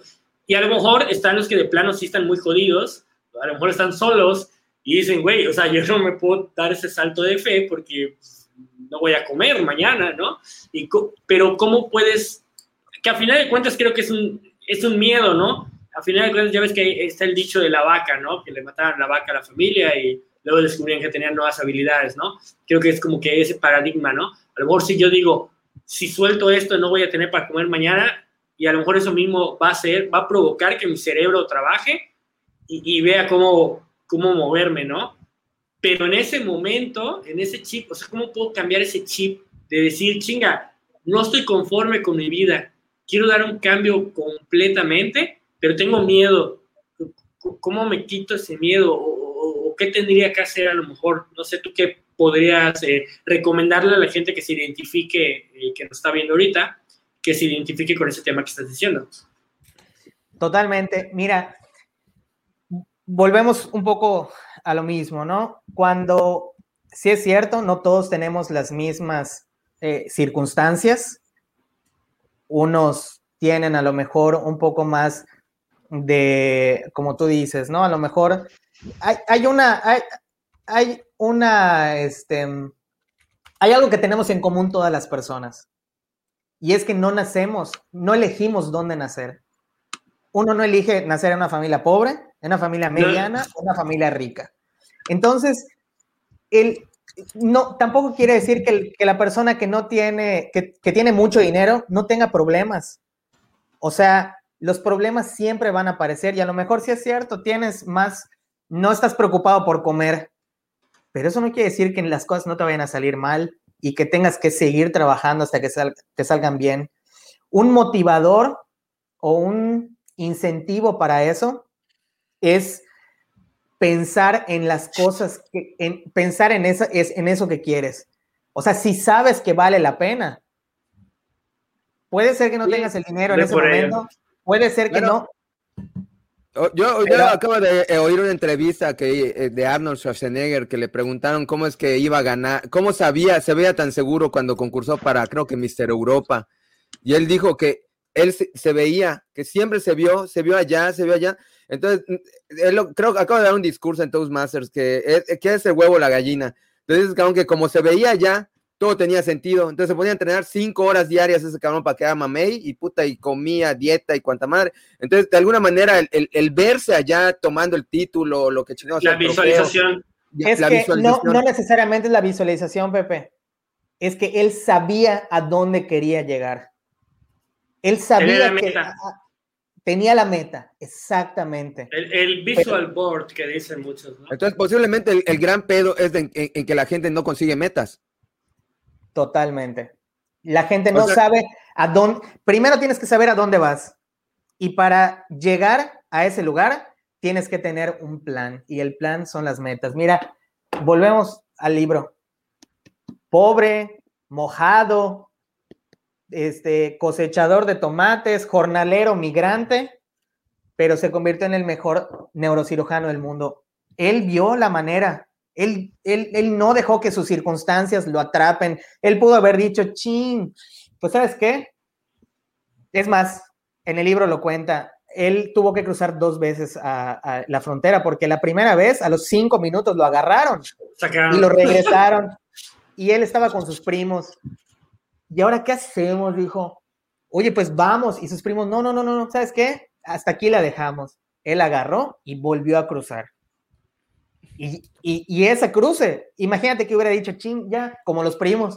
O sea, ellos se vencieron y dijeron, no, pues, y él no quería ser cirujano, eh, neurocirujano desde ese momento, pero sí, sí, él creía, tienes razón, Pepe, que a lo mejor está un poco mal decir, oye, ¿sabes qué? Pues es que la vida está mejor en otro lado. Pero a lo mejor para él en ese momento así era, él vivía en la frontera.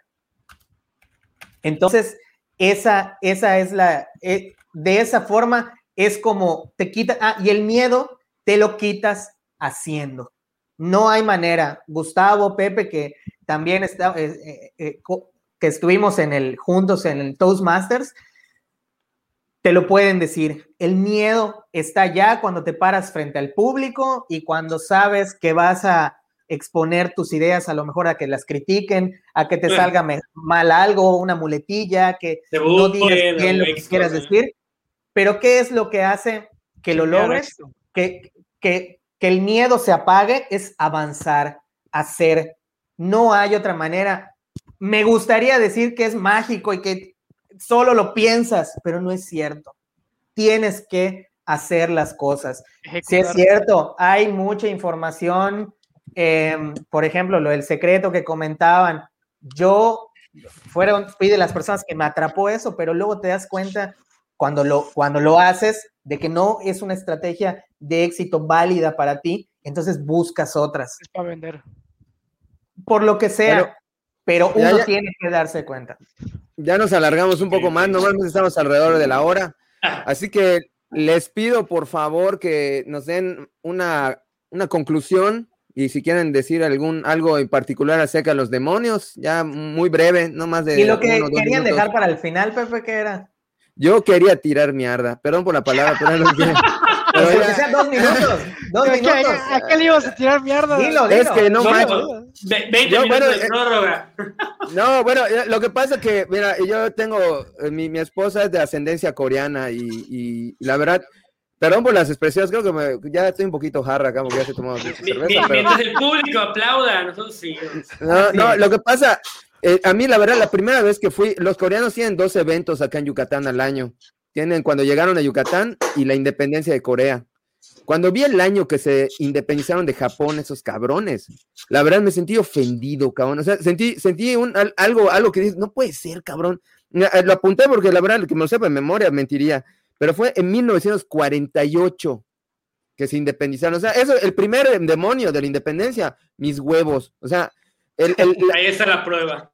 Ajá, ya está la prueba. Para cuando haces comparaciones en ciencia de datos, tienes que poner a los entes que estás comparando bajo las mismas condiciones. O sea, si pones a los dos entes en- bajo las mismas condiciones de, de, ay, puta, me jodió España, 200 años de independencia contra apenas 73 años. Este, según, por eso tenía el dato, según Corea es la economía número 10 en el mundo. Ahorita Corea es, tiene bueno, tiene es la economía número 10 contra México, que somos entre la 15 y la 16, según, según lo, que, lo que dicen el, el eh, por acá. eh, bueno, por acá yo lo tengo, ¿quién? La, la- la cita. Ya se Está movieron las viendo- letras. Eh, sí, ya se murieron. esas son putas. El- estoy viendo, estoy viendo además que si lo que tú puedes llegar a decir, no, pues puta, pues no sé, por el, el terreno, por lo, no sé, por la materia prima, la también, perdón, pero mis huevos, o sea, 20 co- Coreas caben en México. O sea, eh, Corea es la veinteava parte en terreno de lo que es en México, o sea que tampoco va por allá. Si tú puedes decir, no, puta, pero es que el capital humano, puta, porque las me- cerebros, no sé, se puede medir la capacidad de un país con el número de cerebros que tiene. Con nosotros tenemos 130 millones de cabrones acá, de huercos. Corea tiene 50 millones, tampoco va por allá. Y así puedes ir Macho. comparando. Recuerdo muy vívidamente una frase que me dijo, un- bueno, comentó un profesor de, de la maestría de forma coloquial. ¿Qué pasaría sin, si, bueno, si se ofende a la gente, chingue su madre? ¿Qué pasaría si si quitas a todos los mexicanos Venga, del venga. territorio mexicano y pones alemanes? No mames, no, no, mames, sería lo- potencia.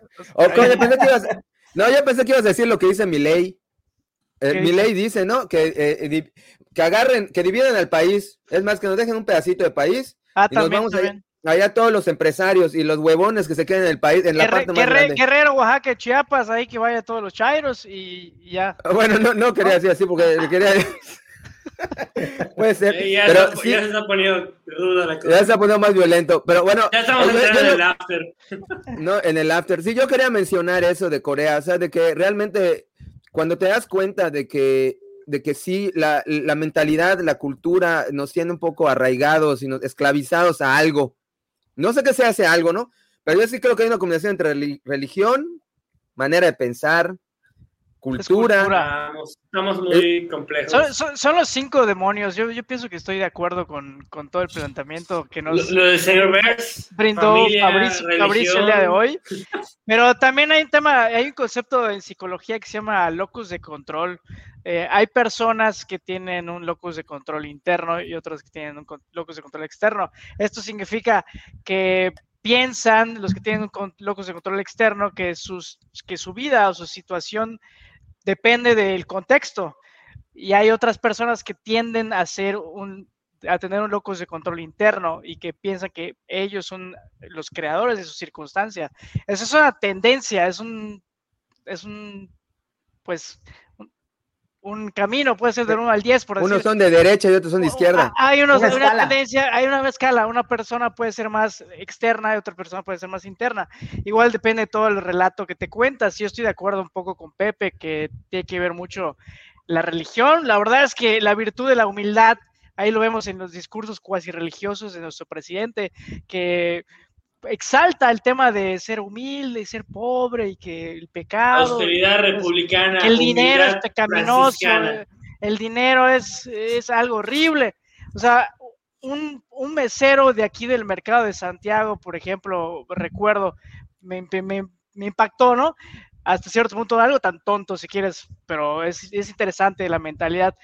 Le dije, ah, me iba a sentar a comer, me dije, oye, nada más espérate, a ver si tengo dinero, porque no, no estaba seguro si tenía efectivo en ese momento. Ah, sí, el dinero, esa cosa que nos, nos no sé, que, que nos tiene esa cosa horrible, algo así dijo, ¿no? esclavizados. Esclavizados, exacto, o sea, es como que... Que me tiene aquí Ahora, ahora entendí que, pues sí, por eso eres mesero. Sin ofensa. sonó un poquito cruel el comentario, pero... yo, yo me, me, acuerdo del mundo feliz de Aldous Huxley. O sea, sí creo, yo, yo la verdad no quiero satanizar tanto al mexicano, porque yo soy, uno porque soy mexicano, ¿no? Porque todos mis conocidos, mis amigos y todos son mexicanos. ¿eh? Hay, hay, mexicanos chingones igual, tampoco. Sí, pero... pero... sí, pero sí creo que el promedio es como, como aquí se plantea.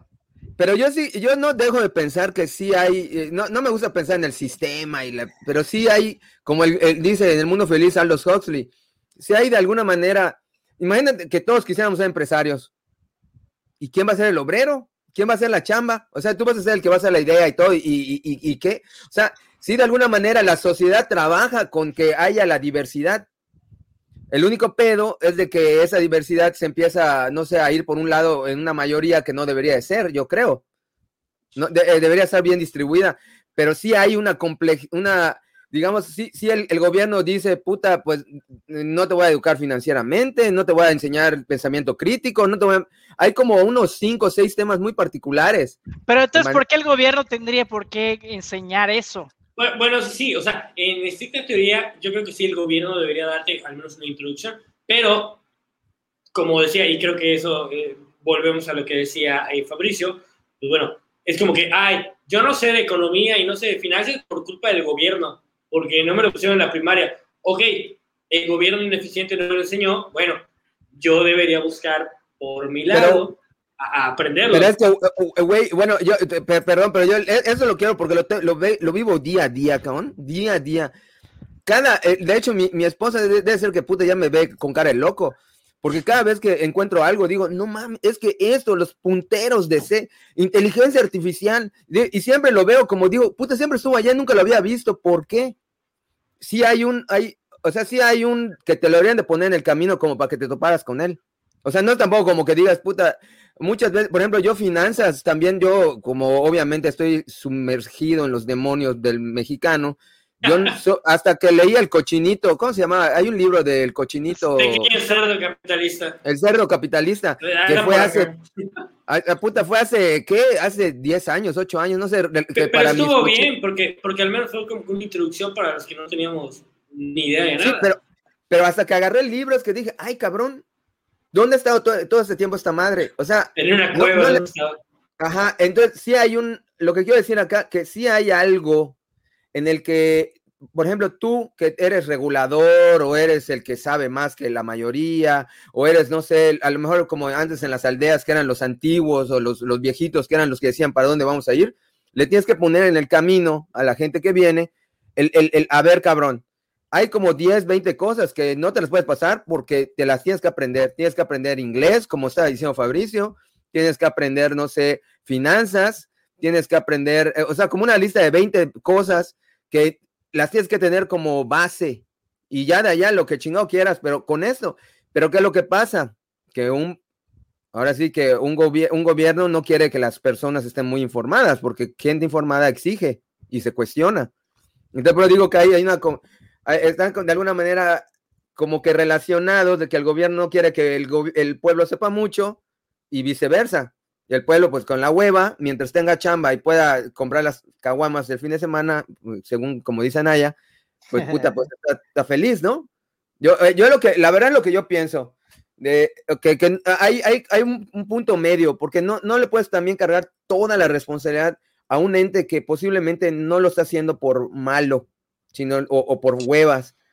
Sí hay un poquito de algo de eso, ¿no? Pero también hay un poco de, que en, su camino no se lo ha topado, él no ha visto el orden adecuado de las cosas. Quizás hay una especie de responsabilidad de comunidad de aquellos líderes que sí tienen cierta capacidad o acceso a ciertas cosas para atraer a esas otras personas que están en otra situación no tan favorable pues para enseñarle estos conceptos.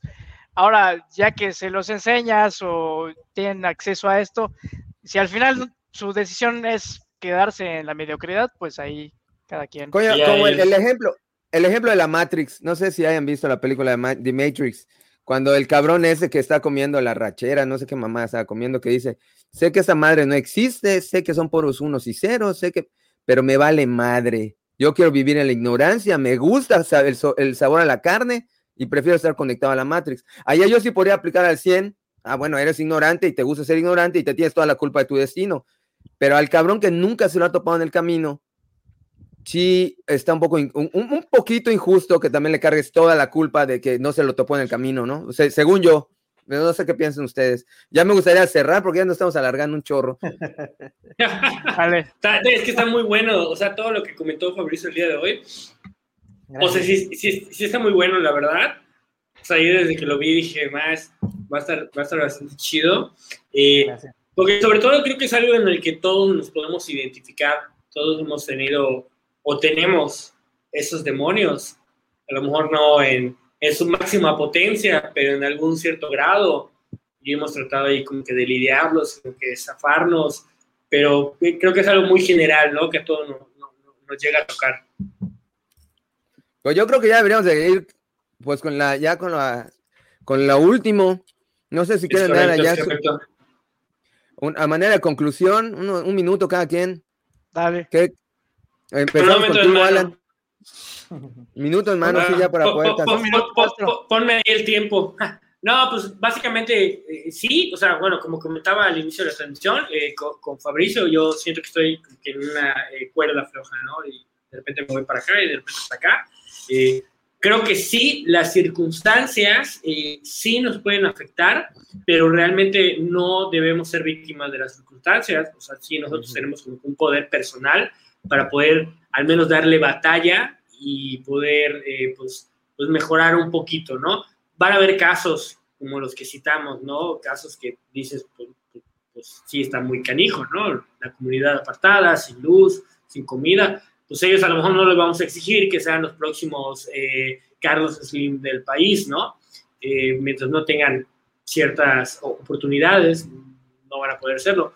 Pero a lo mejor toda la gente que vive dentro de las ciudades, a lo mejor toda la gente como nosotros, pues sí, eh, deberemos estar cierta, de alguna manera obligados a poder mejorar, pero que esa mejora o que ese éxito sea acorde a nuestras convicciones para evitar terminar, como el ejemplo que ponía eh, Fabricio, terminar eh, con una familia o con un trabajo o con una carrera que en realidad no escogiste, no querías y no te apasionaran. Creo que también es importante eso, perdón, ya me extendí mucho, pero solo para terminar, eh, que, que, no digamos que el exitoso es a lo mejor el millonario, el que tiene viaje en jet privado, el que tiene casa más grande. No, a lo mejor para mí el éxito es vivir en una casa pequeña, acogedora, eh, ganar no millones, pero tener el sueldo suficiente que me permita darme mis gustos. O sea, creo que tampoco hay que acrecentar esa imagen de que, puta, exitoso, o sea, jet privado, ropa de marca.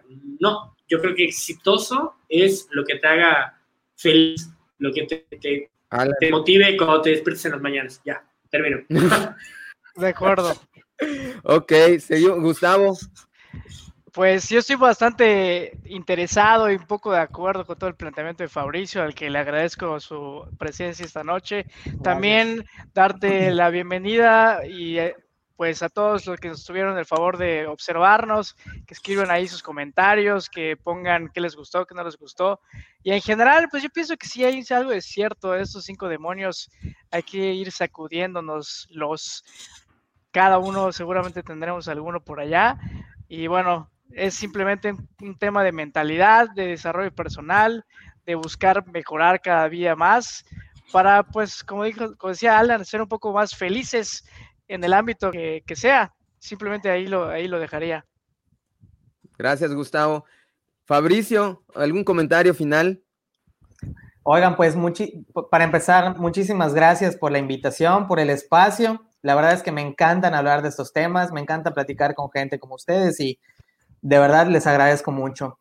Y pues para resumir, eh, para cerrar, para concluir, yo quiero eh, dar una frase de un poeta mexicano que es Amado Nervo, que dice, eh, porque veo el final, esa se la robé a mi, a, mi, a mi mentor, y dice, porque veo el final de mi rudo camino, que yo fui el arquitecto de mi propio destino.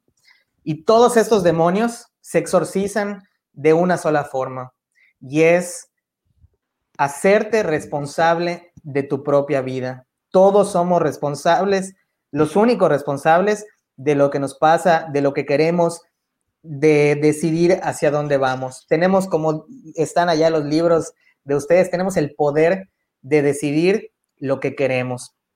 Y em, aprovecho este cierre para invitarlos a un webinar que voy a estar haciendo el próximo viernes y el enlace lo van a poner allá, pero es fabriciomena.com, diagonal webinar. Ahí se registran y yo les voy a estar mandando correos para recordarles como recordatorios y no se les olvide. Próximo viernes 2 de abril, sean personas que se interesan en su crecimiento, que se interesan en, como dice Alan, ser felices y no, no simplemente vivir. Venimos a esta vida, tenemos muchísimas más cosas que hacer que, que solo lo genérico. Entonces, muchísimas gracias por el espacio. Gracias a todos los que nos vean ahorita y los que nos vayan a ver en el futuro. Les mando un saludo. Muchas gracias, Fabricio. Muchas gracias. Yo me quedo con, todo lo que has dicho. De alguna manera, creo que te lo había comentado, me identifico eh, tanto en, mi desarrollo como persona, como, como lo que he podido ver mientras creces y, desgraciadamente siempre puedes darte cuenta, ¿no? De que hay un poco de coqueteo con la mediocridad. Yo creo que esa sería la palabra con la que, con la que podría poner de adjetivo el eh, no, no creo que pudiéramos, que pudiéramos, como dice, como dijo Gustavo, ¿no? Si el terreno lo usara otra, otro tipo de persona con otra mentalidad, yo creo que sería muy distinto.